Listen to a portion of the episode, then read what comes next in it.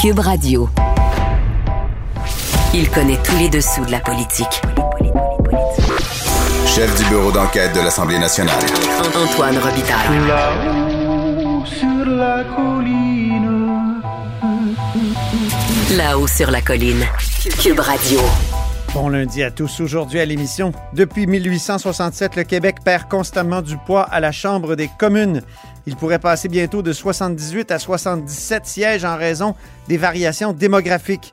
Dans sa chronique constitutionnelle, le prof Taillon nous parle de cela en déclin, mais a une proposition hardie qui s'inscrit dans une logique fédérale, que le gouvernement Legault insiste pour que ce soit l'Assemblée nationale ou l'exécutif québécois qui choisisse les parlementaires de l'autre chambre, le Sénat, où le pourcentage du Québec est fixe et assuré. Mais d'abord, mais d'abord, c'est l'heure de notre rencontre quotidienne avec Rémi. Cube Radio. Les rencontres de l'heure. Rémi Nadeau et Antoine Robitaille. La rencontre Nadeau-Robitaille. Et bonjour Rémi Nadeau. Bonjour Antoine. Chef de bureau parlementaire à l'Assemblée nationale pour le journal et le journal. Cours ECR, éthique et culture religieuse va être remplacé. On en a beaucoup parlé depuis dimanche. C'est efficace en faire des conférences de presse le dimanche? oui, pourtant, Dieu sait que en théorie, on se dit le, le, dimanche, on est occupé à autre chose, mais c'était quelque chose de tellement attendu. On est, euh, on est demeuré attentif en raison de, l'importance de, de, de, ce changement de cours. Donc, plus d'éthique et culture religieuse, mais bienvenue au cours culture et citoyenneté québécoise. D'abord, il y avait un faux suspense pour le nom du programme, puisque M. Legault, dans son discours d'ouverture, dans le fond, il avait dit que ce serait axé sur la culture et la citoyenneté québécoise. Ben oui. C'était exactement ça le titre du, du cours. Euh, généralement bien accueilli. Moi, je te dirais que je, je suis euh, plutôt positif aussi par rapport à ce que j'ai entendu. Euh, rappelons donc aux auditeurs que euh, les axes principaux, donc culture, citoyenneté québécoise, dialogue et pensée critique, là-dedans, il y aura donc des éléments euh, d'éducation numérique, notamment à l'égard des, des, réseaux sociaux. Euh, il y aura des, des pans d'éducation à la sexualité, parce que présentement à l'école, il y a du contenu qui doit se donner en, en éducation en matière de, de sexualité, sauf que c'est c'est pas dans un seul cours. Hein, c'est comme euh, saupoudré là euh, à travers le reste. Il y a, euh, il y a aussi une, partie pour euh, que les, les, les, jeunes comprennent les institutions québécoises aussi, comment fonctionne la démocratie au Québec. Donc, je pense que ça ratisse quand même assez large, des éléments importants, des éléments qui se retrouvaient peu euh, dans le, le, le contenu euh, enseigné. C'est pas ça que les oppositions disent, Rémi? Hein? Mais c'est ça, et en même temps, ben moi, je te dirais, premièrement, là, le point qui m'a agacé, c'est le fait qu'on ne sache pas qu'est-ce qui va être enseigné au primaire, qu'est-ce qui va être enseigné au secondaire, parce que tout ça, ça sera éparpillé là, dans le parcours scolaire des jeunes euh, allant de, du, du, du, primaire au secondaire. Donc, qu'est-ce qu'on va voir en premier, de quelle façon? Été un peu étonné qu'on soit pas capable de, de rien dire à ce sujet-là, euh, outre de dénoncer les, les, les, principales euh, euh, les principaux axes, si je viens. Donc, alors, est-ce que on sera en mesure avant le printemps, parce qu'on dit que là, il y aura la rédaction comme telle du contenu du programme et que ce sera présenté au printemps, il me semble qu'on on devrait savoir avant ça, à tout le moins, de quelle façon on va euh, mettre les, les, les, éléments en place dans le parcours euh, des jeunes. Je sais que les, les, les syndicats d'enseignants, notamment, qui ont réagi. Mmh. Euh, en tout cas, les oppositions, euh, Marois Risky trouve que c'est 4,30 sous pour une pièce parce qu'il y a déjà beaucoup de, des thèmes qui sont là, qui sont déjà abordés. Euh, il y a Christine Labrie de QS qui dit la même chose et qui ajoute que est-ce qu'on on n'a même pas d'indication sur le temps qui va être consacré à, tout ça, puis euh, peu de ressources pour former au nouveau programme. Il y a juste le Parti québécois qui dit que c'est une victoire du Parti québécois parce qu'on le dit depuis longtemps. Mais à part ça, je veux dire, les oppositions oui, trouvent que c'est... Euh, les partis d'opposition ont, ont je te dis, tellement ra raison de dire qu'il y, y a, des, des, éléments qui sont déjà enseignés, mais je veux dire, si on prend par exemple l'éducation de la sexualité, euh, c'est clair que même si c'est un peu enseigné, c'est un peu n'importe comment, euh, sans planification euh, précise, mmh. sans que ce soit ramassé dans, dans le contenu, par exemple, d'un cours. Euh, donc moi, tu, tu vois, ça, je trouve que à cet égard-là, euh, euh, même si je comprends, on réinvente pas la roue, sauf que ce- ça sera bien que ce soit euh, davantage localisé, je peux ainsi dire, dans, dans, dans un cours euh, et avec un contenu plus précis. Euh, Mais encore faut-il, comme je disais, qu'on présente là euh, les étapes, Ouais. qu'est-ce qui sera enseigné, quand au primaire, etc. Mais quand même, c'est, je trouve quand même un, un, un assez bon pas en avant, mais euh, ça demandera beaucoup de précision, par contre, dans les prochaines semaines, prochains mois. Mhm. C'est un, échec, je pense, de la tentative de faire un cours sur la culture religieuse, de passer de la catéchèse, donc où le, le- tu sais, on- c'est prescriptif, la religion, tu, dois croire ça, tu dois, à un cours de culture religieuse. Puis là, ce qu'on va perdre au bout du compte, c'est peut-être que les, jeunes Québécois euh, connaîtront pas ou comprendront pas pourquoi il y a tant d'églises au Québec, pourquoi il y a tant...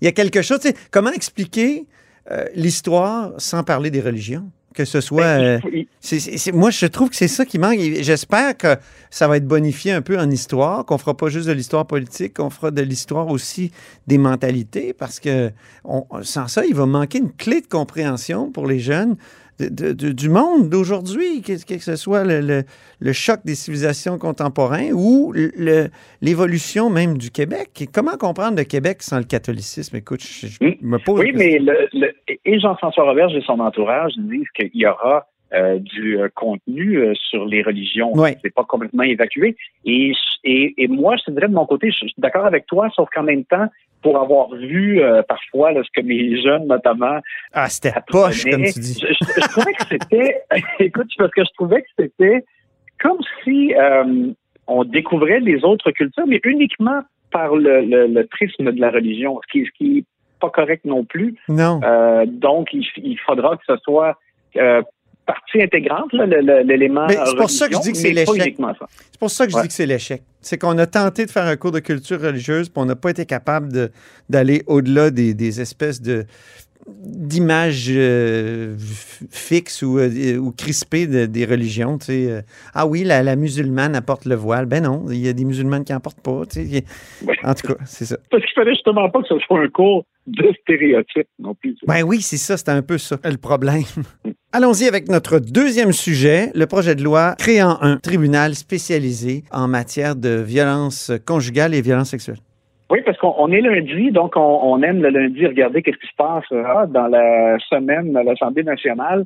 Et euh, il y a consultation, donc demain mardi et mercredi, euh, le ministre Simon Jeanin Barrette avec son projet de loi 92. Donc, il, y aura des intervenants qui vont venir euh, s'exprimer sur le contenu du projet de loi qui vise à créer un tribunal spécialisé en matière de, crimes sexuels et de violences conjugales. Et euh, il y a une absence qui est remarquée déjà, c'est qu'on a constaté que la juge en chef Rondeau, Lucie Rondeau, euh, de la Cour du Québec, ne fait pas partie des intervenants qui vont s'exprimer en consultation euh, en commission parlementaire. Et, et je, écoute, je, je comprends que c'est plutôt rare. En fait, on, je, je me rappelle pas que, que qu'un juge en chef de la Cour du Québec ait, euh, parlé en commission parlementaire. C'est normal.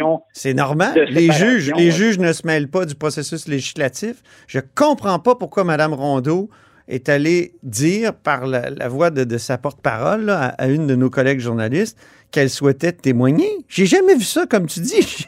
J'ai pas souvenir. Ça. Puis, puis en plus, je vais te dire une chose, j'ai animé la rentrée judiciaire le 10 septembre ici à Québec, du barreau de Québec. Puis Mme Rondeau était là, puis on a discuté, puis j'y ai même posé la question. Est-ce que vous allez venir en commission, tu sais, parler de vos, de vos réticences à l'égard de la création d'un tel tribunal? Elle m'a dit, ben non, un juge, ça va pas en commission. Je le dis publiquement, là, mais c'est ça qu'elle m'a dit. Ben oui. Je- é- écoute, je ne comprends pas cette sortie-là encore aujourd'hui. Ça fait deux sorties, celle sur la langue, celle sur. Et, où c'est drôle, c'est les juges. Habituellement, on accuse les, les politiciens, les élus, de vouloir intervenir dans le tra- travail du judiciaire. Mais là, c'est le judiciaire qui veut comme intervenir dans le législatif et dans l'exécutif. Je ne comprends pas. Et par ailleurs, euh, on ne peut pas dire qu'elle n'a pas été consultée parce que il y a eu des, des discussions euh, entre le gouvernement euh, et, et elle euh, dans les derniers mois. Et, et, il y a eu un rapport, le Rebâtir la confiance, qui a été rédigé. La, la, conclusion du rapport est de créer un tribunal spécialisé. Exactement. Et, elle a fait partie de ces discussions-là. Elle, elle, a inscrit une dissidence là, à l'égard de la création du tribunal spécialisé. On comprend que de, de ces réserves, euh, notamment, et, moi je, je suis pas d'accord avec elle, mais bon, que, que le fait de créer un tribunal spécialisé, c'est comme si ça créait un billet et que les causes qu'elle est entendues par ce tribunal-là allaient comme forcément euh, donner raison aux victimes. Ce qui, à mon avis, c'est pas justifié. On, on, peut très bien créer un environnement qui facilite les témoignages, qui facilite le parcours euh, des victimes. Elles ont été tellement nombreuses au cours ah des dernières années à dire que euh, euh, mais, mais, à ce compte-là, Rémi, si. Elles, ont été découragées par il y a une chambre, Il y a une chambre de la jeunesse, là. Ça veut-tu dire que, euh, par définition, les, les, jeunes sont considérés comme des, des, des victimes et, ils sont déjà considérés comme, comme celles qui ont raison? Non. Ben non, justement. C'est ça. Alors, non. Alors, il y a des, vraiment étrange, en fait, là, le il y a, une, euh, une bataille en coulisses là, qui, se, qui se déroule entre le juge en chef euh, et le gouvernement. Et, et par ailleurs, je, je, voyais dans, dans l'article d'une collègue journaliste de la presse canadienne. Euh, Jocelyne Richer, pour ne pas la nommer. C'est ça, elle a refusé une entrevue, mais pourtant, elle en a donné. Elle, elle a refusé une entrevue prétextant justement la, la, la séparation du, du pouvoir euh, judiciaire et politique, et pourtant, elle en avait donné précédemment euh, des entrevues dans lesquelles elle exprimait euh, ses réserves. Donc, c'est, euh, pour le moins particulier. Oui. Euh, et chose certaine, on va suivre la consultation parce que ce serait intéressant de voir des euh, regroupements de, de, victimes, mais aussi, là, par exemple, la police de Québec, la police de Montréal, la sortie du Québec, le barreau qui vont participer à la consultation dans les deux prochains jours. Alors, on va suivre ça avec intérêt. Très bien. Ben, merci beaucoup, Aminado, puis on se reparle demain. À demain. Protégez vos dépôts, c'est notre but. La SADC protège vos dépôts dans les institutions fédérales, comme les banques. L'AMF les protège dans les institutions provinciales, comme les caisses. Oh, quel arrêt! Découvrez ce qui est protégé à vos dépôts sont protégés.ca.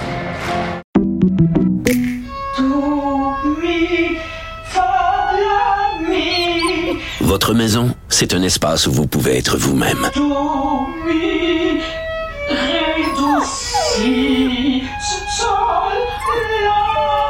Elle mérite d'être bien protégée et vous méritez d'être bien accompagné. Trouvez la protection la mieux adaptée à votre maison avec Desjardins Assurance et obtenez une soumission en quelques clics sur desjardins.com.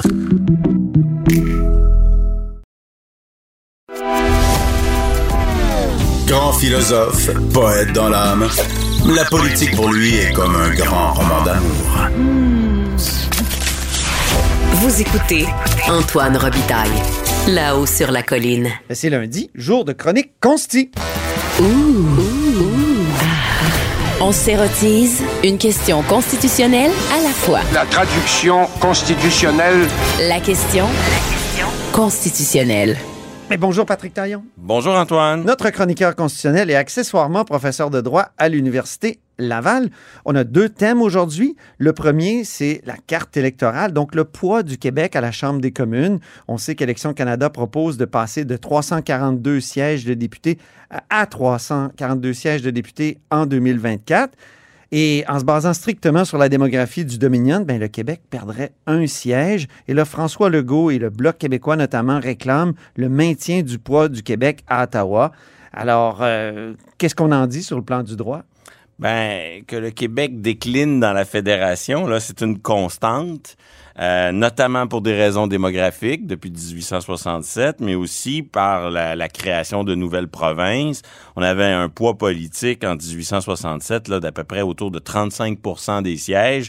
Là, on est, on se maintient à 23, là, un petit peu aidé par la dernière loi qui avait été adoptée sous le gouvernement Harper.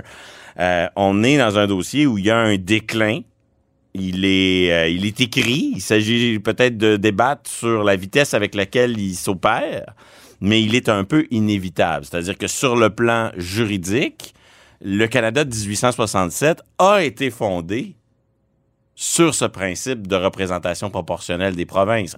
Bon, sans tomber dans le long cours d'histoire, il faut se rappeler qu'avant, le Canada uni, 1840 à 1867, on avait essayé autre chose dans le but de diminuer le poids politique des francophones. Les francophones étaient majoritaires dans ce Canada uni.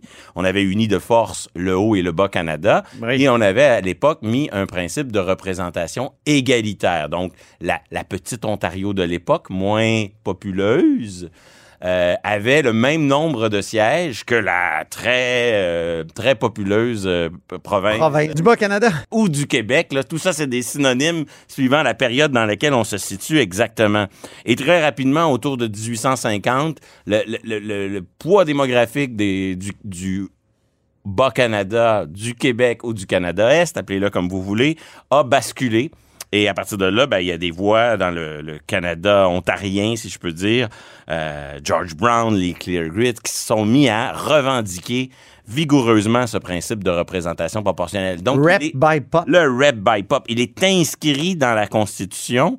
Donc, oui, comme tout ce qui est dans la Constitution, ça peut des fois peut-être être aménagé de façon euh, raisonnable, si je peux dire, mais à terme, le- le- la carte électorale peut pas euh, dire demain matin le Québec c'est 25% Pour ça, il faudrait un amendement constitutionnel. Ben, L'accord Comme- de Charlottetown le proposait. là. Oui, c'est ça. Il faudrait l'inscrire. En 1992, tout le monde a oublié ça. mais Il faudrait l- tout à fait. En 92, On disait le Québec, toujours, ça doit toujours conserver 25% du poids politique à la Chambre des communes. Donc le principe, Mais c'est ça n'a pas été adopté. ça. représentation proportionnelle, à moins que dans la Constitution, on inscrive autre chose. Par exemple, pour les très petites provinces, on a art- l'article 51A qui dit, euh, grosso modo, qu'une province peut pas avoir moins de députés à la Chambre des communes que son nombre de sénateurs. Ça peut être utile pour les précédoires. Euh, Donc, il y a moyen de faire des exceptions, mais les exceptions, une vraie exception significative, il faudrait qu'elle soit inscrite dans une réforme constitutionnelle. Et donc, on se retrouve dans une dynamique où le poids du Québec, euh, il va décliner. On peut jouer un peu sur la vitesse, sur l'ampleur. Puis attention, il y a des, on peut, faut pas se bercer d'illusions.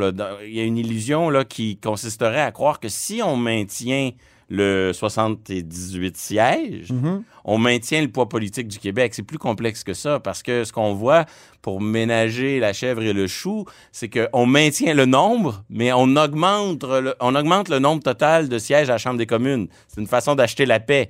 Mais ça, c'est aussi une demi-solution. Il y a une On- dilution à ce Vous moment gardez les 78 jobs de députés à Ottawa, mais en vérité, leur influence diminue parce que le nombre total de sièges, lui, il augmente. Donc, euh, on est dans un combat qui, bon, je comprends pourquoi euh, le Bloc québécois, le gouvernement Legault, tous les partis représentés à l'Assemblée nationale vont le mener, c'est très bien, mais soyons réalistes, l'ampleur des gains possibles, les gains sont faibles les gains sont incertains puis sont relativement temporaires. Que D'une réforme à l'autre, le recul, euh, le recul un peu moins pire, pardonnez-moi l'expression, qu'on pourrait euh, encaisser cette fois-ci, ben, on risque de l'encaisser à la prochaine réforme.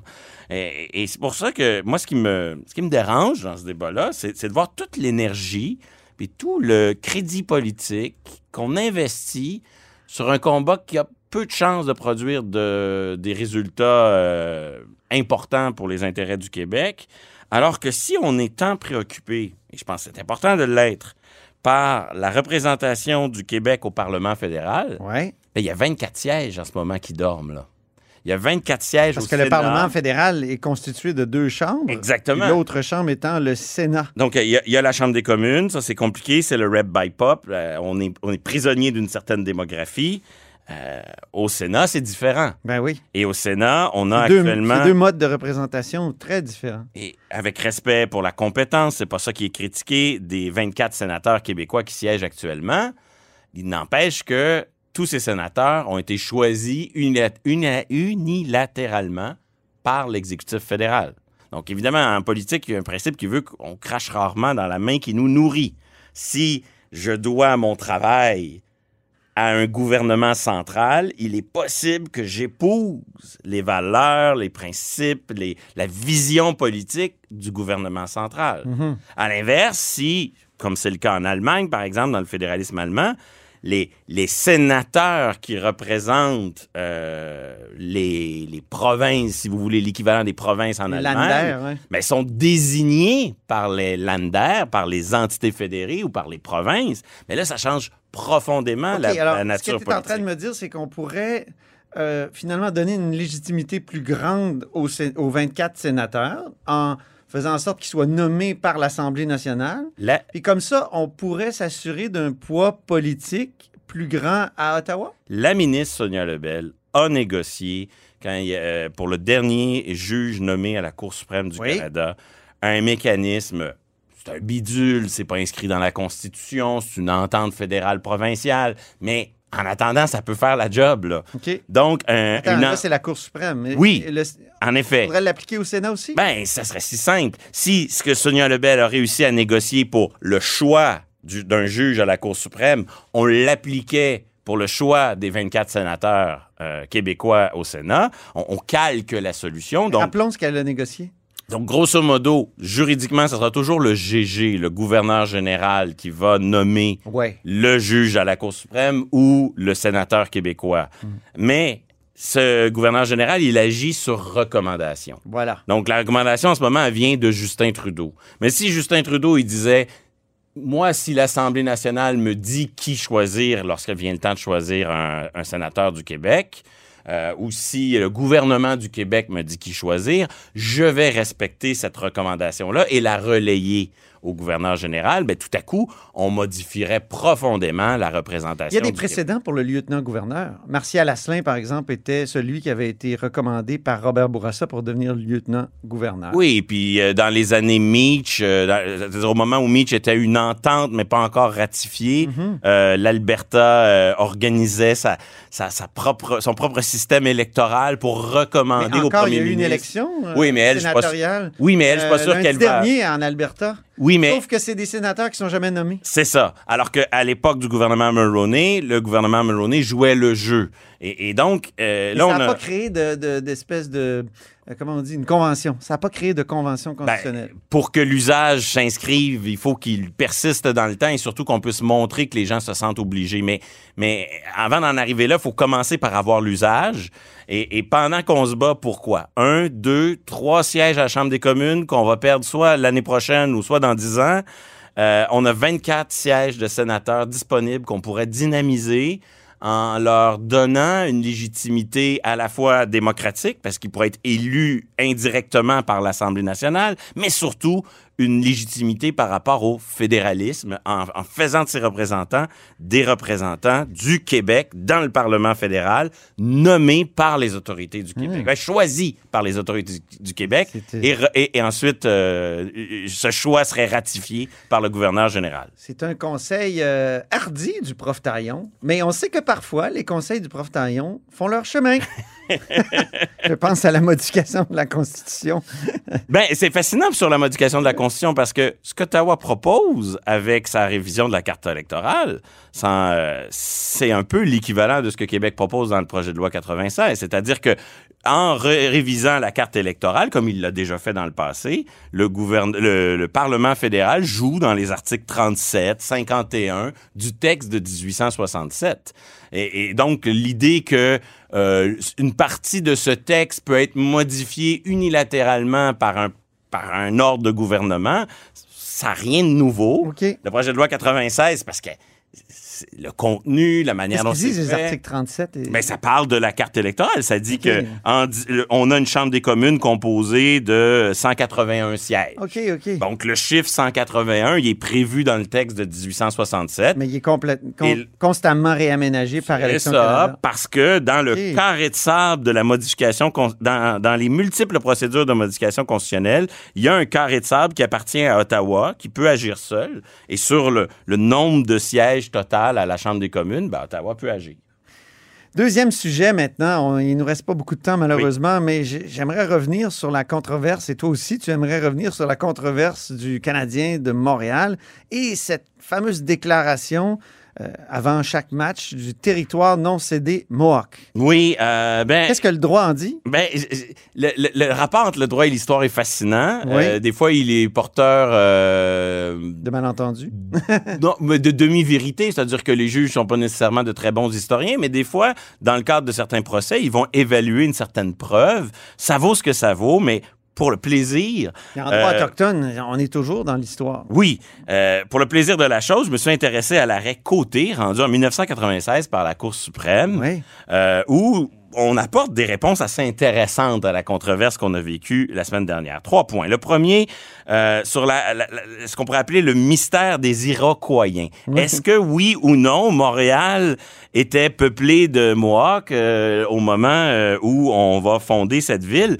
Ben, on voit que selon la Cour suprême, on reprend la thèse des historiens à la suite d'une preuve qu'effectivement, au moment du voyage de Jacques Cartier, il y avait, il y des peuples euh, qui habitaient et qu'ils appellent ça, la Cour suprême, le mystère de la Nouvelle-France. Euh, L'un des mystères de l'histoire de la Nouvelle-France. sem- semblaient avoir disparu en 1603. Exactement. Donc là-dessus, euh, ça veut pas dire que c'est la vérité historique, mais la Cour suprême achète la vérité historique avancée par la preuve des historiens. Deuxième point, c'est c'est intéressant de voir comment la Cour suprême, dans cette affaire et dans d'autres, euh, reconnaît la différence entre l'approche coloniale britannique et l'approche coloniale française.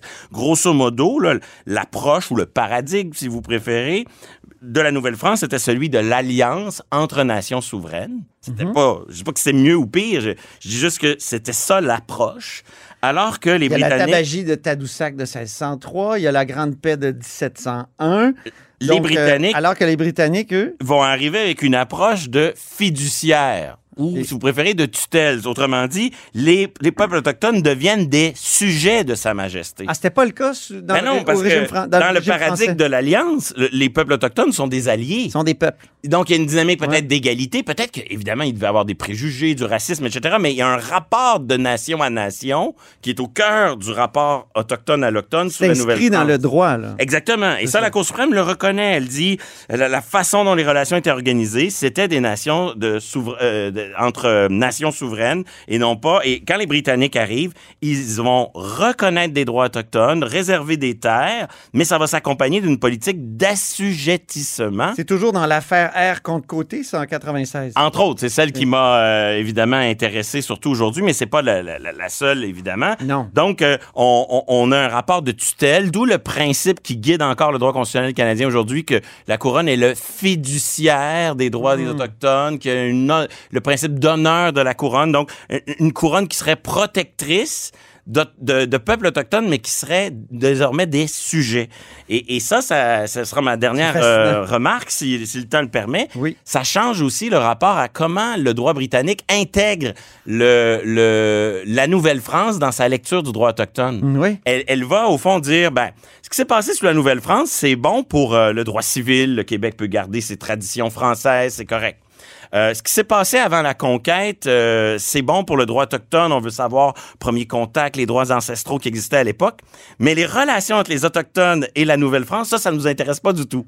Ça fait pas du tout partie de notre droit, parce que on va dire, euh, Tout a changé quand même. À, à la partir du moment où nous on, on- on a affirmé notre souveraineté, On adopte le modèle anglais. qu'il y ait eu des alliances, des traités, qu'il y ait eu des deals, pardonnez-moi l'anglicisme, Ben oui, non. entre les peuples autochtones et, et euh, la Nouvelle-France, ça ne compte pas. Tout ça est comme effacé. Ah, mais je pensais que la Cour reconnaissait souvent les, des, des traités. Oui, mais justement, ceux conclus entre la couronne britannique, ceux qui les, les Antérieur à, à la conquête, on efface tout ça. on ne reconnaît pas les, les traités. comme si on, on repartait à zéro à partir de 1763. Ce qui fait que c'est fascinant. D'une certaine manière, la Cour suprême donne raison à la preuve historique de la Nouvelle-France sur qu'est-ce qui en était à Montréal euh, à l'époque où on a fondé Montréal. Mais en même temps, la preuve historique qu'il y a peut-être eu des des, des, des- non pas des cessions de territoire, c'est pas comme ça que fonctionnait la Nouvelle-France, mais